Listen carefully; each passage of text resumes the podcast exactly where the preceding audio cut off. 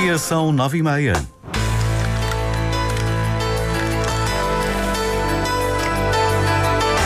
Antena 1 Madeira. Informação.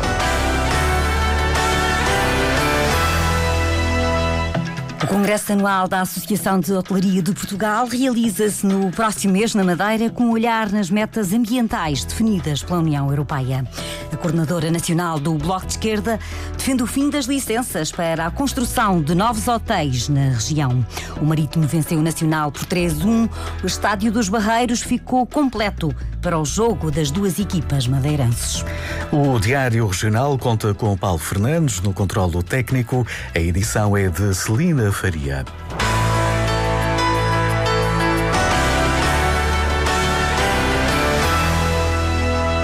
O Congresso Anual da Associação de Hotelaria de Portugal realiza-se na Madeira. No próximo mês, dezenas de participantes vão refletir sobre o futuro do turismo, com um olhar nos objetivos ambientais e nas metas traçadas pela União Europeia. Felipe Ramos.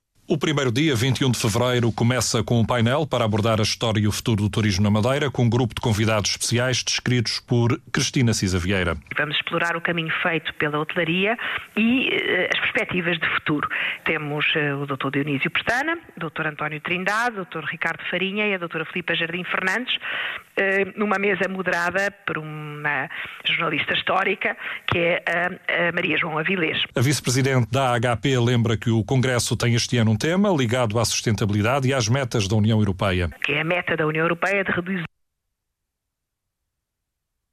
as emissões líquidas de gases com efeito de estufa em pelo menos 55% até 2030.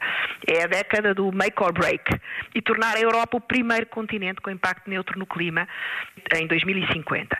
Sabendo que as empresas têm seguramente difíceis desafios pela frente, podem e devem liderar uma transformação positiva em relação ao, ao futuro, em direção a um futuro sustentável. Cristina Cisa Vieira lembra que a sustentabilidade tem de ser vista também como um negócio não só e provar que não só a sustentabilidade é negócio, como não há negócio se não for sustentável.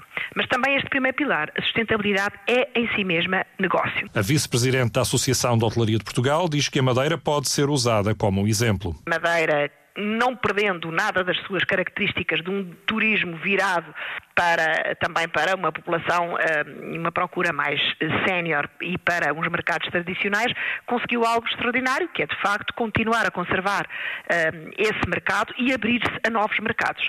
A Hotelaria de Portugal vai estar reunida na Madeira entre 21 e 23 de fevereiro.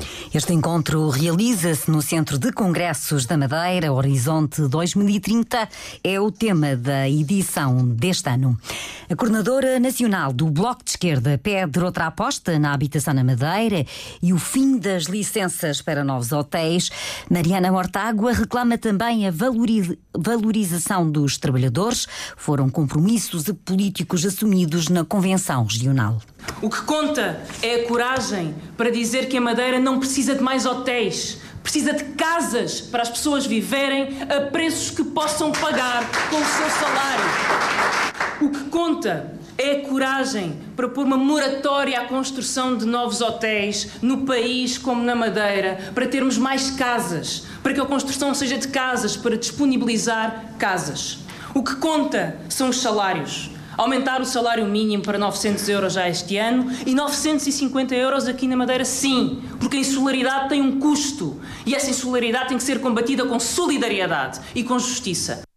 O discurso de Mariana Mortágua foi ouvido no encerramento da convenção que reelegeu Dina Letra para um novo mandato como coordenadora regional do Bloco de Esquerda.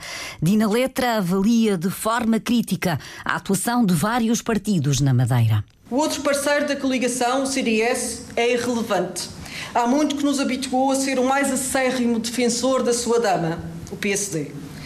O Chega, que agora diz que quer aumentar as pensões, nem sequer foi capaz de votar a favor do aumento do complemento regional de idosos que foi proposto pelo Bloco de Esquerda.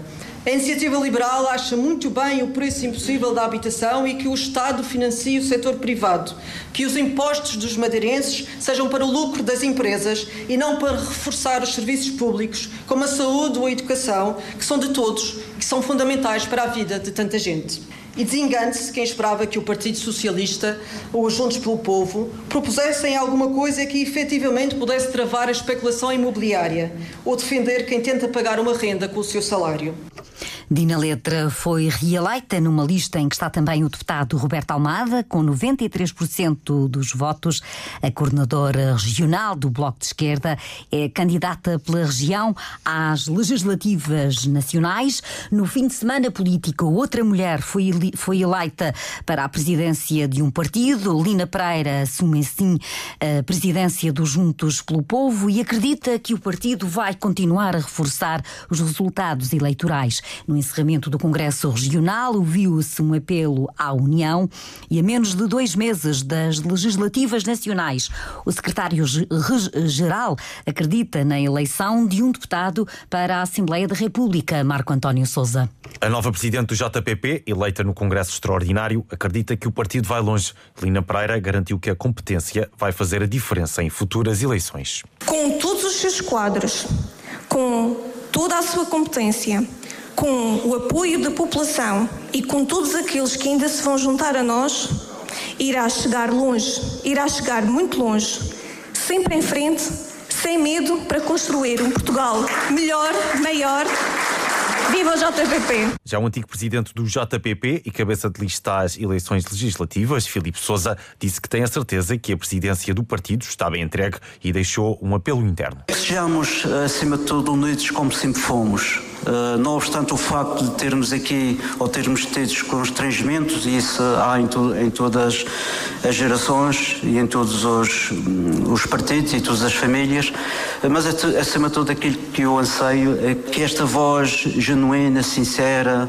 esta voz livre, esta voz de causas, uh, seja uma realidade e que no próximo dia 10 de março o povo da Madeira e do Porto Santo acredite neste projeto. Elvio Souza, secretário-geral do JPP, deixou várias críticas ao governo regional e assumiu o objetivo de ver o partido na Assembleia da República. Nós temos essa esperança, esse sonho que à quarta, pelo Círculo Eleitoral da Madeira e não só, possamos ter essa oportunidade de expansão e de eleger o Felipe Souza como primeiro deputado para a Assembleia da República. O 5 Congresso Nacional do JPP serviu para a eleição de Lina Pereira como nova presidente do partido, ela que sucede a Filipe Souza, que será o cabeça de lista do JPP às próximas eleições legislativas marcadas para o dia 10 de março. O segundo nome da lista do JPP às legislativas nacionais é Milton Teixeira e o terceiro, Emanuel Gaspar. O Marítimo festejou a vitória frente ao principal rival, derrotou o Nacional por 3-1 e aproximou-se do adversário nos lugares da frente da segunda Liga de Futebol. O Estádio dos Barreiros ficou completo para o jogo das duas equipas. Emanuel Soares. Grande ambiente proporcionado pelos mais de 10 mil adeptos presentes nas bancadas que assistiram a um jogo apaixonante e disputado com fair play. O Marítimo foi mais eficaz e ficou com os três pontos, fruto de dois golos de Chadas e outro de Bernardo Gomes. Para o Nacional marcou Carlos Daniel. Na reação ao jogo, Fábio Pereira considerou que o Marítimo foi melhor. Antes do primeiro gol já tínhamos tido uma bola, uma bola na trave para fazer o 1-0, não fizemos. Fizemos um gol, um grande gol do Chadas também e, e esses grandes gols têm que ser aplaudidos. Mantivemos a toada, continuamos por cima do jogo e conseguimos chegar ao, ao 2-0 em mais um grande gol do Chadas. A segunda parte, mesmo atuada, um marítimo muito impressionante, muito forte, uma entrada muito forte. Continuamos a acreditar, unimos-nos bastante nos momentos difíceis do jogo. Soubemos ser uma equipa coesa, uma equipa forte do ponto de vista defensivo, uma equipa solidária e num momento, num momento muito bom de transição acabamos por fazer o terceiro gol. Tiago Margarido lamentou o pouco jogo produzido na segunda parte. Penso que o Nacional entrou melhor na partida.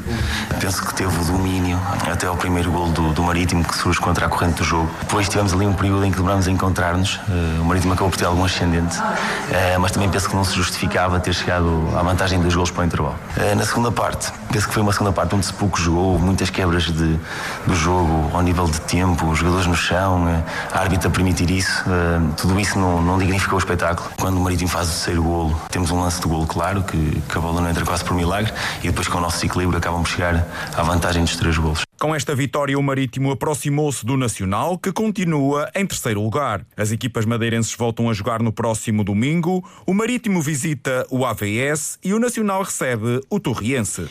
O Nacional com 34 pontos é terceiro classificado, o Marítimo com menos 3 é, está em quarto lugar na segunda Liga de Futebol.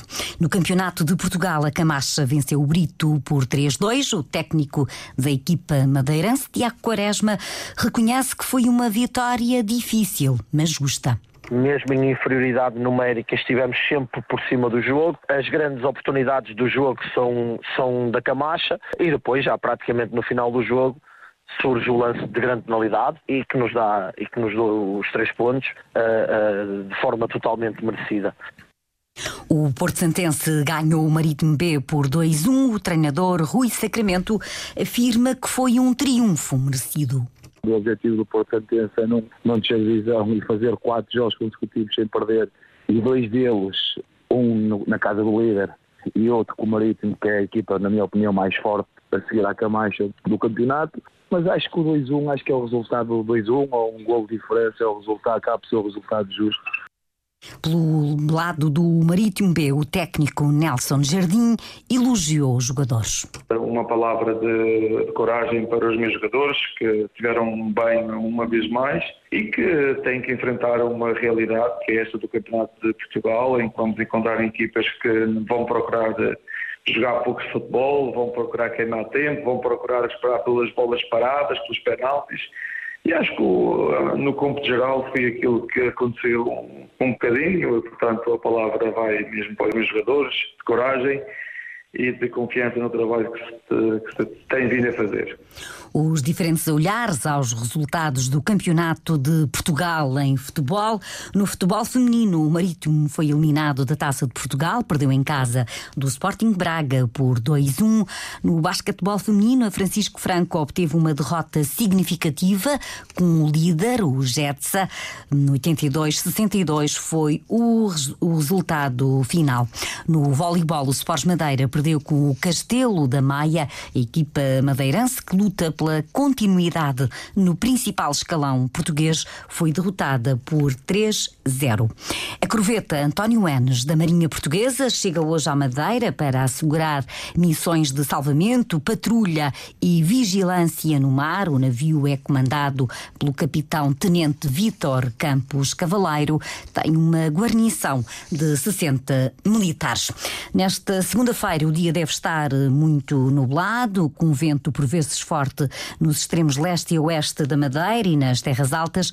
Há uma pequena subida da temperatura, a máxima pode chegar aos 23 graus na Madeira e aos 20 no Porto Santo.